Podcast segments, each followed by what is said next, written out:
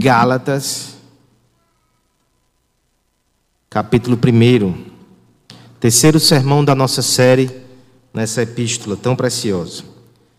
Nós já vimos aqui o verdadeiro evangelho de forma explícita, versos 1 até o verso 5. Vimos também semana passada o falso evangelho, seus efeitos, a sua procedência maligna, do verso 6 até o verso 9. Talvez o raciocínio então seja assim falso evangelho, ele é enganoso, mas quando o verdadeiro evangelho é explicitado, ah, não tem quem não queira vir até Cristo e seguir os seus passos. Tem. E esse é um dado que nós colhemos na realidade. Tem sim pessoas que elas são apresentadas ao verdadeiro evangelho e ainda assim não seguem a Cristo. Talvez seja a situação de alguém aqui nessa noite. Por quê? Talvez porque essa pessoa pese os custos de seguir a Cristo. Como assim, pastor? Custos? O Evangelho não anuncia a salvação pela graça, mas tem custos. É sobre isso que nós iremos falar nessa noite. Os custos do Evangelho. Acompanhe a leitura com fé, com esperança, com um coração desejoso de ouvir a voz de Deus nessa noite.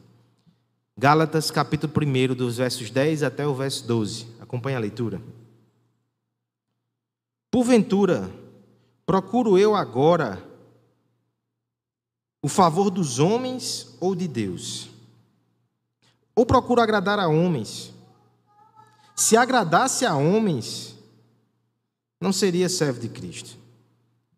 Faço-vos, porém, saber, irmãos, que o evangelho por mim anunciado não é segundo o homem porque eu não recebi, nem o aprendi de homem algum, mas mediante revelação de Jesus Cristo. Vamos curvar nossas cabeças e vamos pedir para que Deus fale conosco essa noite. Pai bendito, estamos diante da tua palavra, desse texto tão precioso que foi preservado para nós como presente, como dom, como dádiva. Mas nós reconhecemos a nossa incapacidade, Pai sem a ajuda do teu espírito, essas palavras não vão nos revelar quem tu és, quem nós somos e especialmente quem é Jesus Cristo. E nós precisamos disso desesperadamente nesse mundo de confusão.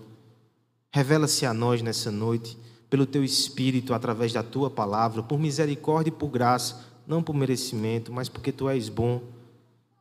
Fala conosco, revela-se a nós em nome de Jesus. Amém.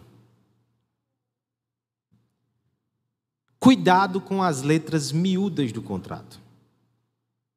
Assinar sem ler é arcar com encargos escondidos e camuflados. Não existe almoço grátis, outros dirão. Cuidado com as promoções, às vezes os custos estão embutidos. Essas são orientações sábias, especialmente numa sociedade de mercado como a nossa. É sempre bom ter a planilha afiada quando se vai ao mercado. Mas por que estamos falando disso? Como isso se aplica à nossa vida espiritual? Como isso se aplica a coisas tão gloriosas e grandiosas como Cristo e o seu Evangelho? Será que o pacto da graça, o contrato, o acerto da salvação tem letrinhas miúdas? Tem custos embutidos e escondidos? Não. Em absoluto, não. Tem custos, mas eles não estão escondidos. Eles são postos em letras garrafais. O próprio Senhor Jesus, o fiador do pacto da graça, ele fala sem o menor constrangimento sobre esses custos. Lucas capítulo 14, por exemplo, o Senhor Jesus diz, usando analogias, parábolas, que o homem que vai construir uma casa, ele deve colocar na ponta do lápis para saber se ele vai ter ali os recursos para que ele possa terminar a torre, é a figura que ele usa. Ainda diz: aquele que vai sair numa batalha, ele tem que avaliar os seus exércitos e avaliar o exército dos inimigos, para não sair desprevenido. E ele fala aquilo para os que querem o seguir. Ele está dizendo: avalie o custo. Por um lado, sim, o evangelho vem a nós pela graça de Deus, mas existe custo sim para aquele que decide entregar-se a Cristo e seguir a Ele. Esses não são ocultos, esses não são camuflados, eles são revelados, explicitados, inclusive. Paulo faz isso nesse texto também. Ele menciona esses custos, pelo menos alguns deles. E veja como ele coloca isso aqui na estrutura da carta. Primeiro, considere novamente o objetivo dessa epístola, que nós já repetimos aqui há três semanas, e eu quero que fique repetitivo para que fique claro. Paulo está defendendo a obra de Cristo na igreja e na vida daqueles irmãos como preciosa, que não pode ser corrompida, que tem que estar elevada e destacada. E para isso, depois de uma introdução, ele vai lançar pelo menos três argumentos que dividem essa carta. Essa compreensão vai lhe ajudar nas semanas que virão. Os três argumentos que Paulo vai usar em prol do Evangelho, em linhas gerais, é, em primeiro lugar, o argumento pessoal, capítulo 1 e capítulo 2. Ele apela para a sua experiência, para o seu testemunho. Se você diz assim, pastor, às vezes na igreja presbiteriana não tem nenhum testemunho, eu queria ver um testemunho. Pois bem, a partir da semana que vem veremos o testemunho do apóstolo Paulo, o homem que subiu ao terceiro céu. Coloca aí a fasta aí fora, né? Não vai ouvir homem que foi ao inferno, não. Você quer saber como é lá? Vai ouvir homem que foi ao terceiro céu. Apóstolo Paulo, Semana que vem, testemunho na igreja presbiteriana, olha só, mas do apóstolo. É o primeiro argumento, capítulo 1 e 2, o argumento pessoal. Segundo argumento, capítulo 3 e 4, é um argumento mais teológico e doutrinário. Ele vai lá no Antigo Testamento, ele puxa explicações sobre a lei, sobre o pacto, sobre a promessa de Abraão e mostra como aquilo se aplica no Evangelho. Por fim, capítulos 5 e 6, ele faz uma argumentação mais prática. Ele argumenta a respeito dos efeitos práticos do Evangelho. Nós veremos isso também. E o nosso texto dessa noite, dos versos 10 a 12? Ele é exatamente uma dobradiça para finalmente Paulo entrar nos seus argumentos. Apresentou o verdadeiro Evangelho, apresentou o falso, e agora, antes de começar a sua argumentação, nós temos esse texto que faz uma transição. Uma transição, em primeiro lugar, trazendo mais uma vez para o contexto pessoal a sua fala. Ele fala sobre o ministério dele, sobre a experiência dele, e daqui ele já se encaminha para o seu testemunho. Mas essa transição ainda tem um detalhe interessante. De algum modo, ele coloca o verdadeiro e o falso evangelho e sua relação diante de nós. E ele vai mostrar por que nós precisamos de argumentos tão robustos acerca do evangelho. É porque ele tem custos. Nós precisamos considerar esses custos. Mas ele mostra ainda que, além dos custos para quem segue o Evangelho, também tem custos para quem não segue o Evangelho. Ele termina esse texto falando sobre isso. Antes de entrar no seu testemunho, veremos, portanto, nessa noite, irmãos, nessas breves palavras do apóstolo, os custos do Evangelho. Em primeiro lugar, o verso 10 vai nos mostrar os custos do Evangelho para quem prega. Ufa, Será que é ufa? Será que você está livre disso? Verso 11: os custos do evangelho para quem recebe. E por fim, verso 12: os custos do evangelho para quem rejeita. Eu penso que aqui, nesses três, vai pegar cada um de nós e aqueles que nos acompanham na sua casa também. Vamos um custo de cada vez, para não ficar muito caro. O custo do evangelho para quem prega. Eu gostaria que a igreja fizesse essa leitura a uma só voz é, do verso 10 para nos ajudar na exposição. Porventura,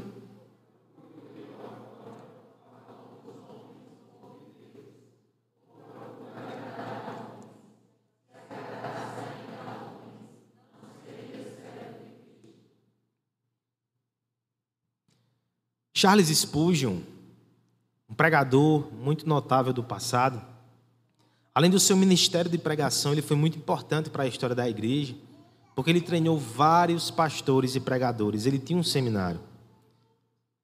Um pouco dos seus ensinos ficou até guardado para nós numa série de livros, três volumes, que é intitulado Lições aos Meus Alunos. Está aí na indicação no boletim. E uma das frases, dos conceitos muito marcantes desse servo de Deus é quando ele falando aos seus seminaristas, ele fala as seguintes palavras: Meus filhos, se a rainha da Inglaterra vos convidar para seres embaixadores em qualquer país do mundo, não vos rebaixeis de posto, deixando de ser embaixadores do Rei dos Reis e do Senhor dos Senhores. Olha que visão elevada a respeito do chamado para ser embaixador de Jesus Cristo, um pregador do Evangelho. Se alguém nessa noite aqui está sendo chamado por Deus para essa missão, saiba que você não vai perder nada, qualquer coisa que você deixe no meio do caminho para poder seguir esse chamado. Ele é muito elevado e glorioso. Mas saiba também que todo cristão, não só os pastores e pregadores, eles são embaixadores de Jesus Cristo. Tem lugares que o pastor não chega. Na sua empresa, na sua casa, talvez o pastor não chegue lá. Mas se você é servo de Deus, você é um embaixador, você é sacerdócio real onde você está. De alguma maneira, todos nós pregamos o Evangelho. Mas nós precisamos entender que esse chamado, além do privilégio, ele carrega consigo também um custo. Paulo vai mencionar ele aqui no verso 10. Primeiro, nós precisamos entender que Paulo está respondendo a uma acusação. Essa reação ela é precedida por uma ação. Essa defesa é precedida por um ataque. E qual era o ataque que estava por trás aqui desse texto? Lembrem-se que os falsos mestres eles estão fulminando o ministério de Paulo, lançando é, dúvidas e calúnias, porque eles querem afastar o evangelho e eles atacam o mensageiro. A acusação que está orbitando em torno aqui do verso 10 é a acusação de que Paulo muda a mensagem, deixa ela mais palatável, para de alguma forma se favorecer com aquilo. Não sei se financeiramente, não sei se no prestígio.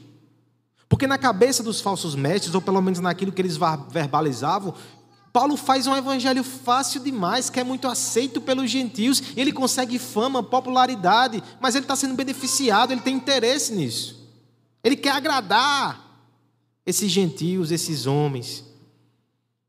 É por isso que Paulo vai dizer assim: Porventura eu procuro o favor dos homens ou de Deus?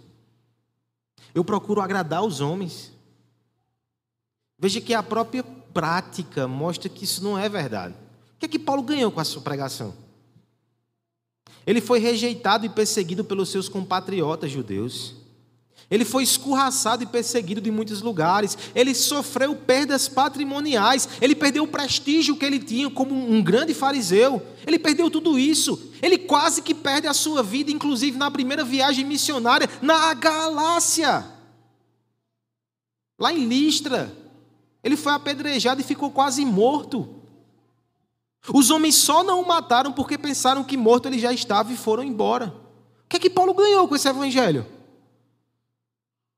É por isso que Paulo vai dizer, irmãos, o objetivo do meu ministério não é agradar os homens, é agradar a Deus. Procuro eu o favor dos homens ou o favor de Deus? Ele vai terminar dizendo, né, no verso 10: Se ainda agradasse aos homens, olha a pontinha que ele fala. Houve um tempo que eu vivia para agradar os homens quando eu estava longe de Cristo. Se eu ainda agradasse os homens, eu não seria servo de Cristo, agora eu sou servo dele.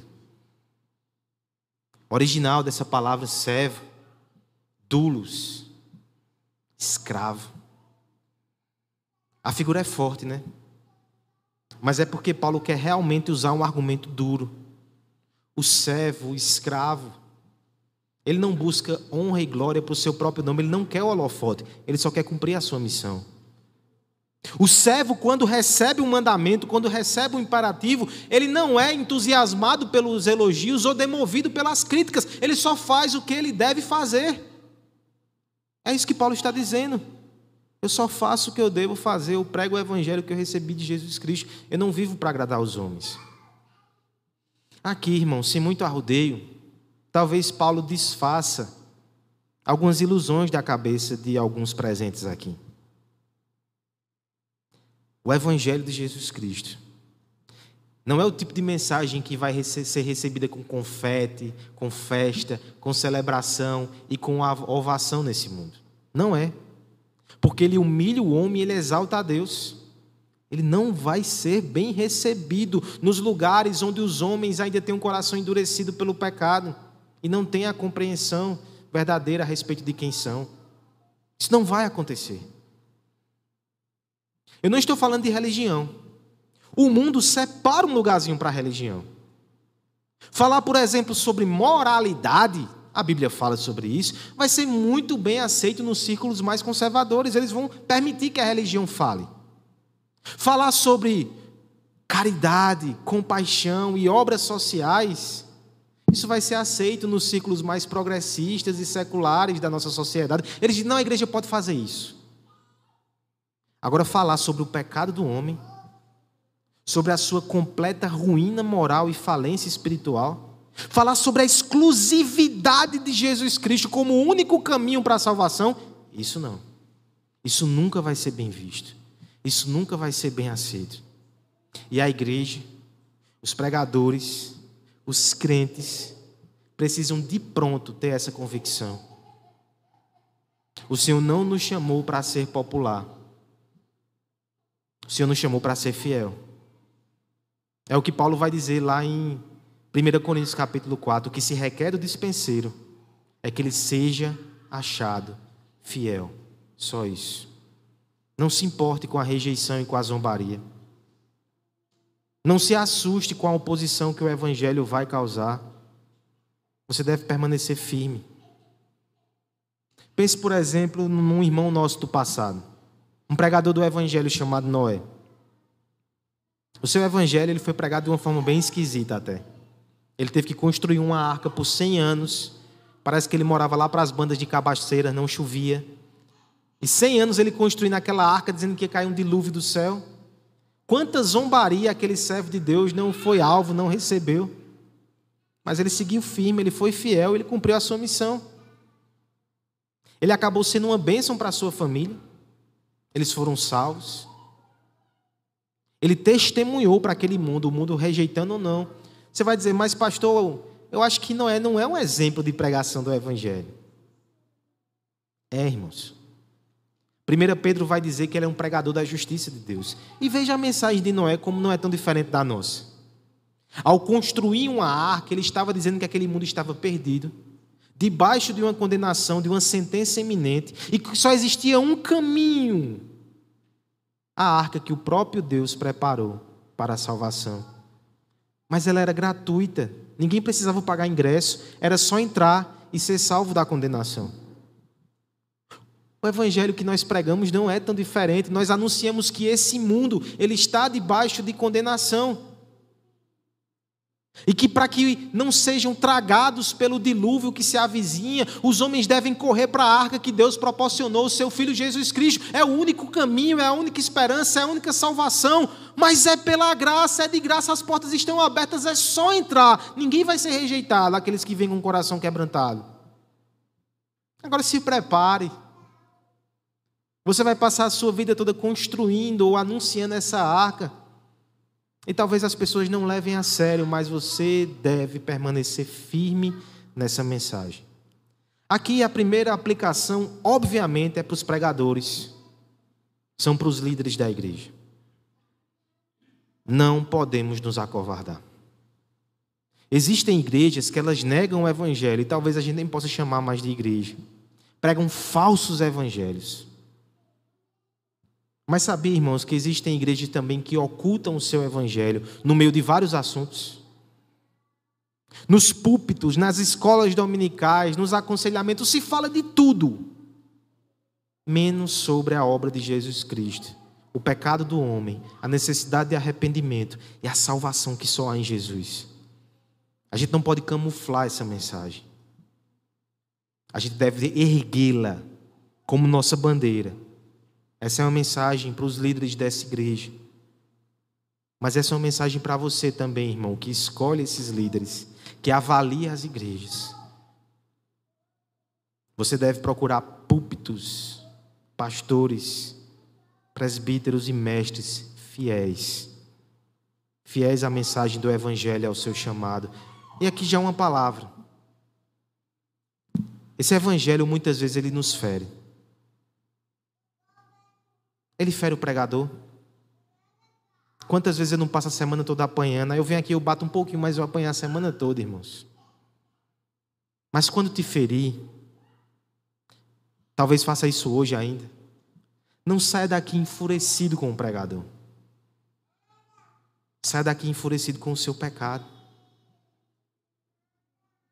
Quando estamos doentes, nós geralmente fazemos coisas que não são prazerosas, que não é aquilo que a gente escolheu, mas é para a nossa saúde.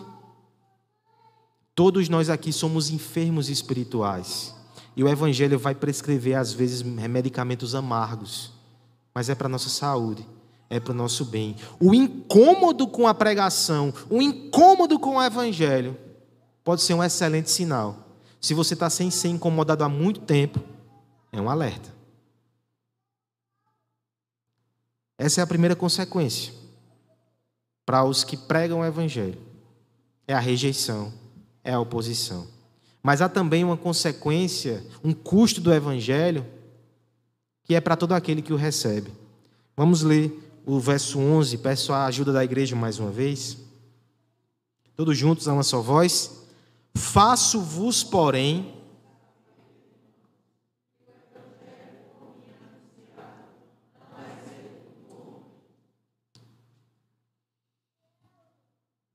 Se os homens não vêm a Cristo, mesmo a gente falando tão bem dele, é porque de fato parece que há um medo em segui-lo. Há custos. E quem considera isso não está errado, preste atenção, não está errado quem pensa nos custos. É porque às vezes a própria igreja não entende direito os custos de seguir o Evangelho. Quantas vezes a gente não olha só para efeitos externos e superficiais? Uma roupa que precisa ser mudada, um linguajar que tem que ser transformado, práticas que devem ser abandonadas, lugares que não devem ser frequentados. Eu não quero, eu não posso negar que o evangelho tem implicações para essas coisas externas e visíveis. Mas às vezes a gente só arranha a superfície. O evangelho vai muito mais fundo nas suas implicações e nos seus custos. Isso é tão sério, irmãos, que o apóstolo, no verso 11, ele vai usar uma demarcação literária aqui para dizer que vem coisa solene. Olha o que ele diz: Faço-vos, porém, saber, irmãos. É aquela hora que você olha para o apóstolo e diz: Espera aí, Paulo. O tanto de coisa que você já nos fez fazer saber nos dez últimos versículos, porque você só está anunciando agora. Na verdade, isso aqui é uma formulação que, por exemplo, nosso Senhor Jesus Cristo usava muitas vezes, né? quando ele diz, Cristo no Evangelho, quando ele fala, em verdade, em verdade vos digo. Talvez você pastor, por que Cristo faz isso? Eu sei que tudo que ele fala é verdade. Mas se ele quer reforçar, ele pode dizer, em verdade vos digo. Beleza, Cristo, estou entendendo. Ele fala, em verdade, em verdade vos digo. Aquilo ali, irmãos, é como se fosse uma expressão em negrito, em caixa alta é para chamar sua atenção, é para dizer que o que ele vai dizer agora é seríssimo. Pois bem, Paulo está fazendo coisa semelhante aqui. Faço-vos saber, portanto, o que é tão sério, Paulo. Olha o que ele diz. Irmãos, o evangelho por mim anunciado não é segundo o homem. Não é segundo o homem faz referência à sua origem, não vem do homem, vem de Deus, mas vai além. Porque, segundo o homem, diz respeito à direção que o homem anda, ao modo que o homem caminha.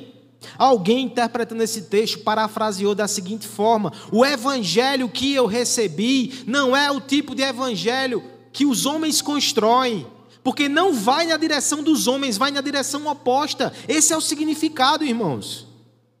O evangelho que Paulo prega e que você e eu recebemos, ele não somente não vem dos homens, mas ele desafia os homens porque aponta uma direção completamente oposta. Considere isso um pouco comigo. O que é segundo os homens? Segundo os homens, muitas vezes é o nosso modo carnal de se enxergar, que maximiza as virtudes, que justifica os erros e pecados, e que muitas vezes tem um olhar julgador, orgulhoso, de soberba para com os outros e suas falhas. Esse é o segundo homem. Mas o segundo Deus, o segundo Evangelho é outro caminho, é outra proposta, porque o olhar altivo ele vai ao pó. Ele percebe o seu pecado e a sua falência, e agora ele não pode ser mais orgulhoso, ele tem que ser humilde diante de Deus, ele tem que ser compassivo para com o seu próximo, sem julgamentos implacáveis. Ele sabe que é pó. Segundo o homem, orgulho. Segundo Deus, o evangelho, humildade. O que é andar segundo o homem? É a lógica do merecimento e da conquista, que impulsiona os nossos esforços, mas que traz consigo também a culpa enraizada e o medo do fracasso, que nos faz impacientes e implacáveis com os outros. Esse é segundo os homens. Mas segundo Deus e segundo o Evangelho, nós percebemos que tudo que a gente recebeu já foi conquistado por Cristo por graça. Nós ainda nos esforçamos, mas por amor. Aquela impaciência, aquele medo, aquele mérito, aquela culpa, aquele assombro com o fracasso, ele vai embora. Nós fomos aceitos em Cristo, nós recebemos tudo em Jesus, nós podemos ser pacientes. Nós não precisamos ser ansiosos e desesperados e carentes. Esse é o segundo, segundo o evangelho. Segundo os homens, o caminho dos homens é aquele caminho que tem uma pressão gigante para adquirir um nome para si mesmo, para construir um reino de conquistas pessoais, para receber a aceitação divina dos outros. Segundo o Evangelho, é entender que nós já fomos aceitos e recebidos pela obra de Cristo, e se temos um reino perfeito, perpétuo, eterno, a gente não precisa mais ser tão egoísta e autocentrado. Nós podemos olhar para fora, nós podemos e devemos olhar para o outro. Tim Keller vai dizer assim: a aprovação divina nos liberta para viver da maneira que Deus aprova. Porque o Evangelho é ao mesmo tempo segurança de aceitação, mas é também certeza e motivação para viver uma vida de obediência radical. Esse é o caminho do Evangelho. O caminho dos homens é egoísta e autocentrado. O caminho do Evangelho é de doação, de entrega a Deus e ao próximo. O que é o caminho dos homens? É o caminho no qual nós estamos mergulhados naquela atmosfera de ação e reação, nós respiramos o ar da retribuição e para nós parece justiça, parece proporção, mas nos tornamos mecânicos e meramente reativos nos relacionamentos. Só fazemos à medida que recebemos, só investimos onde e com quem pode nos dar retorno. Isso é segundo os homens. Mas segundo Deus, no evangelho, a gente percebe que mesmo falidos e sem ter nada a oferecer, nós recebemos tudo através da entrega sacrificial do Filho perfeito de Deus. E agora, nós somos convocados a exercer amor com quem não merece, a perdoar, a estender a reconciliação, porque recebemos tudo pela graça de Deus. Esse é o caminho do Evangelho, essa é a natureza do Evangelho. Isso é bonito. Mas isso é difícil. Exige de nós mudanças profundas de coração. Esse é o custo do Evangelho. Pense assim. Eu vou usar agora uma ilustração que talvez te faça sofrer, mas é necessário. Pense que nós estamos em veículos, nós somos veículos abastecidos com gasolina. E a gasolina está tão cara. Pastor, não me faça lembrar disso, não. A gasolina cara, a escassez é grande. Aí você pensa o seguinte: eu tenho que fazer viagens curtas e eu tenho que cuidar dos meus objetivos. Eu não posso sair um milímetro na reta. A rota é essa, eu só tenho gasolina para isso, está tudo muito contadinho. Se alguém me pede socorro, se alguém me pede ajuda, eu não posso fazer. Eu queria ter mais gasolina, mais combustível para trabalhar até mais para Deus, mas é tudo tão contadinho farinha pouca, meu pirão primeiro. É tudo contado. É uma escassez. A gente só se move por interesses egoístas. Se eu for até você e você abastecer um pouquinho o tanque, eu posso fazer algo por você. Mas de repente o evangelho chega e diz: há uma fonte do outro lado da rua que jorra combustível. Encha o seu tanque. Encha 10 mil tanques. Você vai ter todo o amor que você precisa. Agora tem uma questão. Você não deve usar esse combustível de maneira egoísta. Não é para sair dando cavalo de pau na frente da igreja. Não é para ficar só passeando por aí. Esse combustível ele não deve ser usado, inclusive, para que você ande por maus caminhos. Você tem que usar esse combustível para Deus. para a sua obra e para o seu reino. Você tem que usar esse combustível para o próximo, para fazer o bem, para o interesse dos outros. É isso que o Evangelho nos faz, irmãos.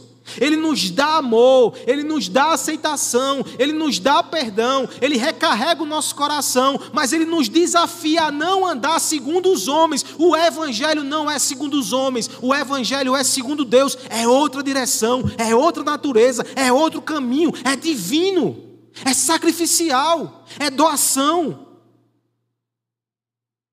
E aqui eu preciso fazer uma advertência. Sabe quando falamos sobre ser machucado pelo Evangelho? Essa é a hora.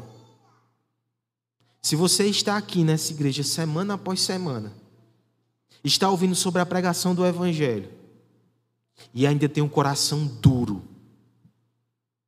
ainda é egoísta e se recusa a olhar para fora do próprio umbigo, tem dificuldade em oferecer perdão às pessoas, é implacável no seu julgamento.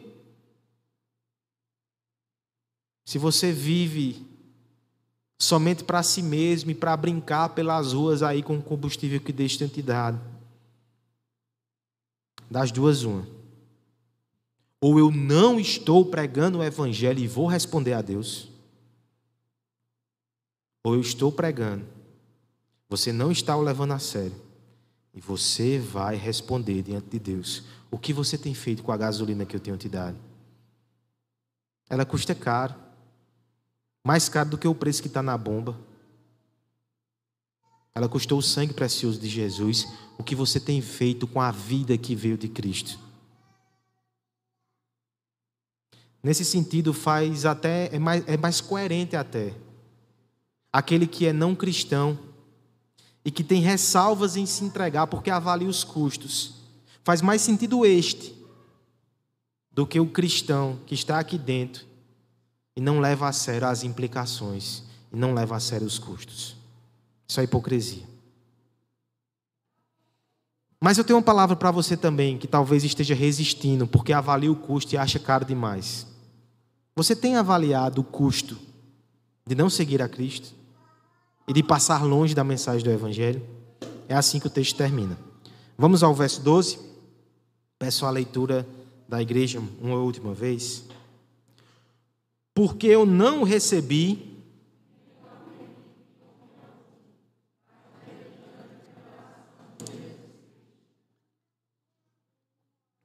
Paulo encerra o seu argumento. E ele fala mais uma vez da procedência. O seu ensino não vem de si mesmo, ele é externo, foi recebido. Ele não veio de homens, ele não aprendeu por influência humana de seu ninguém. Ele recebeu do próprio Jesus Cristo. E aqui é um detalhe importante, irmãos. Essa procedência divina do Evangelho já foi colocado para nós lá nos versos anteriores. Nós temos que atentar para aquilo que há de diferente nessa informação que ele coloca para nós. Se no verso primeiro, ele fala do seu chamamento que veio da parte de Deus e da parte de Cristo ressurreto. Nesse, nesse verso 12, ele tem um detalhe que faz toda a diferença. Ele vai dizer que recebeu o Evangelho mediante revelação de Jesus Cristo. Aqui é como se o destaque não fosse tanto a mensagem, mas quem entrega para ele.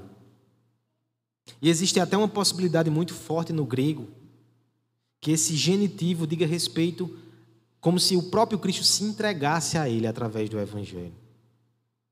Veja como Paulo ele coloca essa revelação aqui em tons muito especiais. É porque a letra fria não transmite o sentimento, né? É como se Paulo dissesse: Eu recebi esse evangelho das mãos cravejadas do meu Jesus. Como é que eu posso o abandonar? Esse evangelho que eu recebi, na verdade, é o próprio Jesus que se deu a mim. Essa revelação é preciosa demais para que eu abandone. Como é que eu posso negociar isso?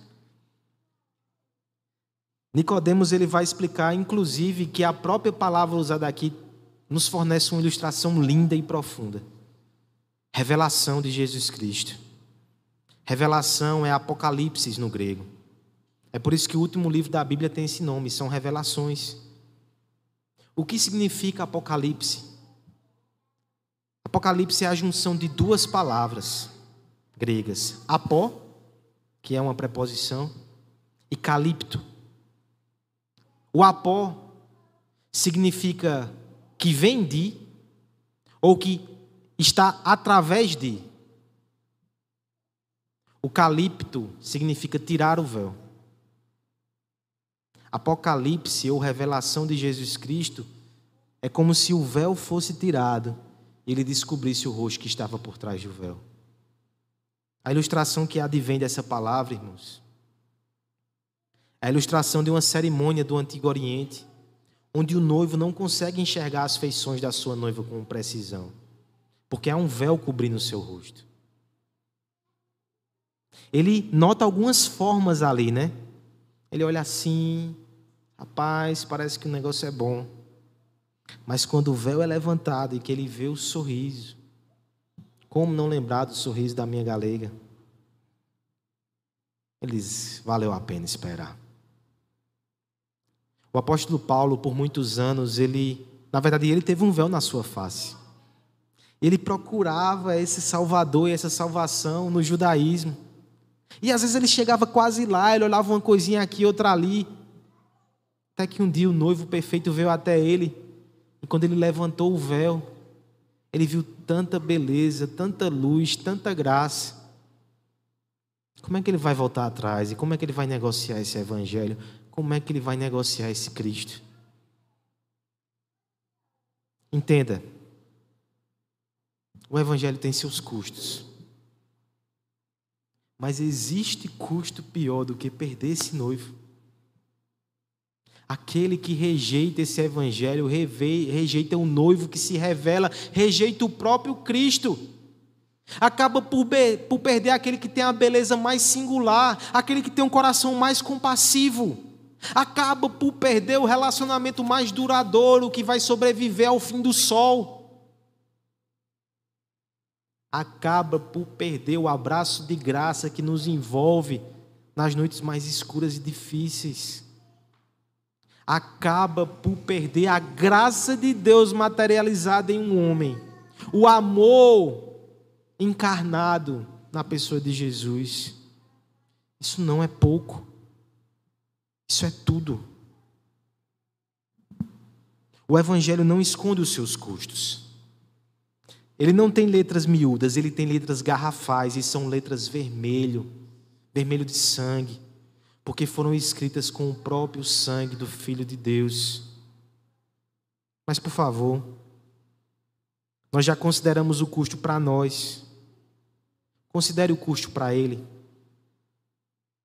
Se o Evangelho nos desafia e é muito desconfortável e desafiador sair da nossa zona de conforto, sair de nós mesmos em direção a Deus, em direção ao outro e a Cristo que foi proposto que ele abandonasse o seu céu de glória para pisar nas ruas empoeiradas desse mundo, para andar na direção de pecadores que o desprezaram, o humilharam e o mataram.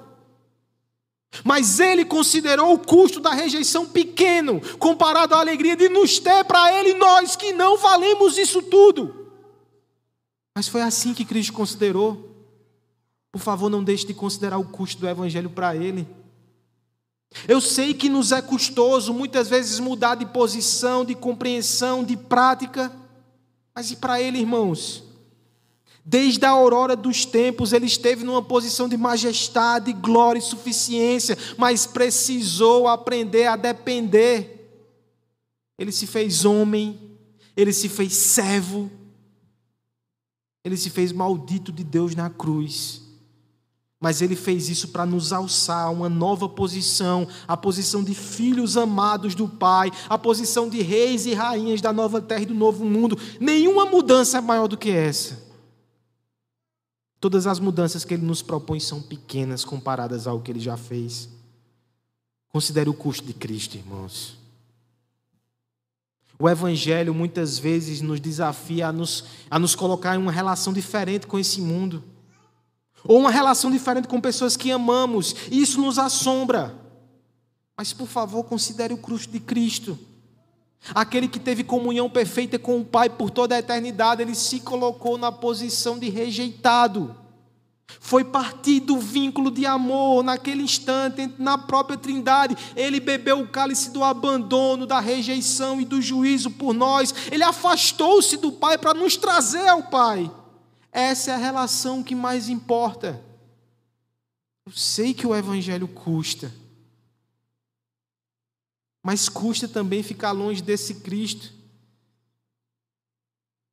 que considerou nada pequeno ou inferior os custos gigantescos que ele teve para nos trazer para ele. Como é que você pode rejeitar esse noivo? Não faça isso. Eu sei que tem custos, mas eu quero encerrar com uma citação de um pastor do passado que dizia o seguinte: Para que eu seguisse a Cristo, eu precisei abandonar muita coisa, quase tudo. Mas, para minha surpresa, quando eu encontrei Jesus Cristo, eu encontrei tudo em Cristo. Nada do que você precise abandonar se compara àquilo que você vai alcançar em Jesus. Os custos são pequenos comparados à glória do nosso Salvador. Venha a Ele, renda-se a Ele, permaneça nele para sempre.